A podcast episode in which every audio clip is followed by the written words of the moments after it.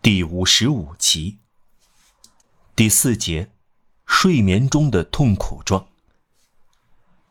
凌晨三点的钟声敲响了，他这样踱步了五个小时，几乎没有停顿。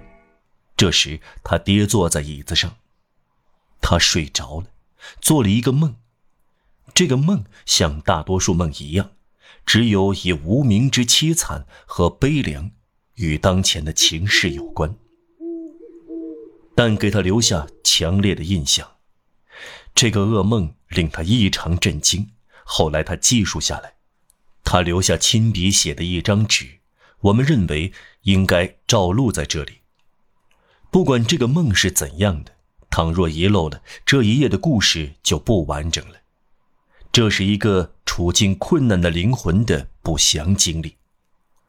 梦境如下，在我们找到的信封上。写着这行字。今天夜里我做的梦。我在田野里，一大片令人愁惨的平原，寸草不生。我觉得，既不是白天，也不是黑夜。我同兄弟一起漫步，那是我童年时代的兄弟，应该说，我从来不想他，几乎不记得他。我们交谈，遇到一些行人，我们谈到一个从前的女邻居。自从她住在我们那条街上，她干活总是窗户打开。我们聊天的时候，因为那扇开着的窗感到冷。原野上没有树。我们看到一个人从我们面前经过，这个人赤身裸体，肤色如灰。骑在一匹土色的马上。这个人没有头发，可以看见他的脑壳和脑壳上的血管。他手里拿着一根棍子，像葡萄藤一样柔软，像铁一样沉重。这个骑手经过，不对我们说一句话。我的兄弟对我说：“我们走那条低洼的路吧。”有一条低洼的路，看不到一丛灌木，也看不到一点苔藓，一切都成土色。甚至天空也是如此。走了几步，当我说话时，他不再回答我。我发觉，我的兄弟已不同我在一起。我走进一个看到的村庄，我想，这大概是罗门威尔。为什么是罗曼威尔？我踏入的第一条街空寂无人。我走进第二条街，在两条街形成的夹角后面，有一个人靠墙站着。我对这个人说：“这是什么地方？我在哪里？”那个人不回答。我看到一座房子的门开着，便走了进去。第一个房间空无一人。我走进第二个房间，在这个房间的门后，有一个人靠墙站着。我问这个人：“这是谁的家？我在什么地方？”那个人没有回答。我走出房子，进入花园。花园空无一人。在第一棵树后，我看到一个人站着。我问这个人。这是谁的花园？我在哪里？那个人没有回答。我走进村庄，我发觉这是一个城市，所有街道不见人影，家家的门都打开了。街道上没有一个活人经过，房间里没有一个人行走，花园里没有一个人散步。但是。在每一个墙角后面，在每一扇门后面，在每一棵树后面，有一个人默默站在那里，但每次都只能见到一个人。这些人看着我经过。我从城里出来，开始漫步在田野里。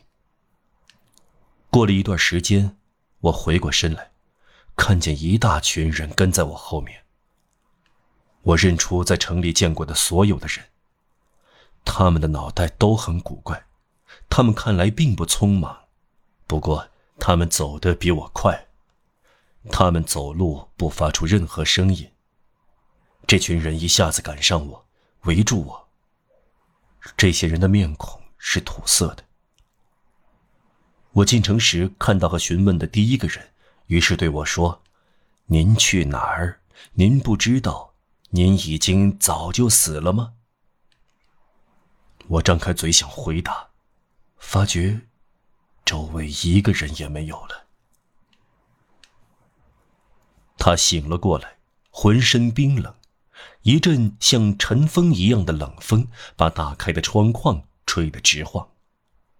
炉火熄灭了，蜡烛快要燃尽，天还是漆黑的。他站了起来，走到窗前，天空始终没有星星。从窗口可以看到院子和街道。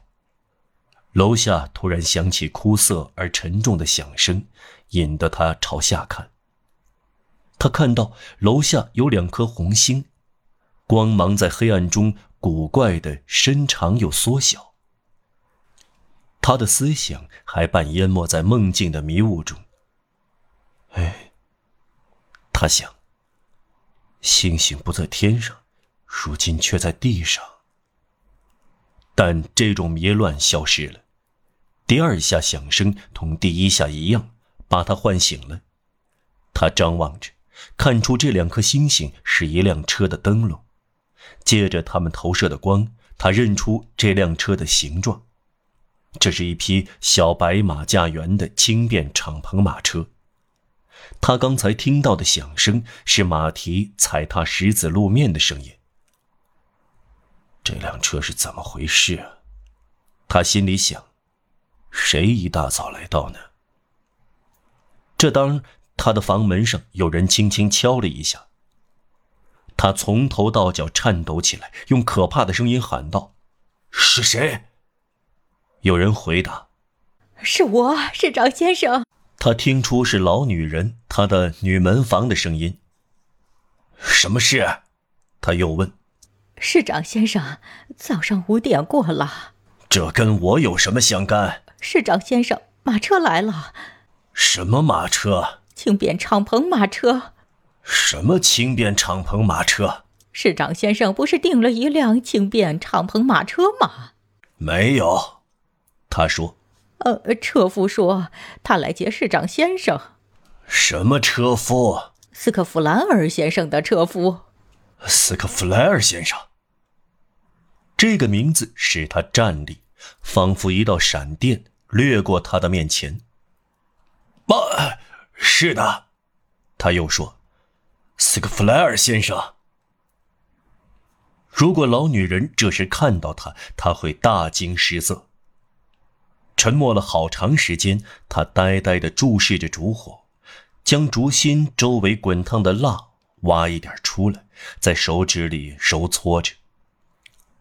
老女人在等待，但她大胆地提高了声音：“哦，市长先生，我该怎么答复？”就说好吧。我马上下来。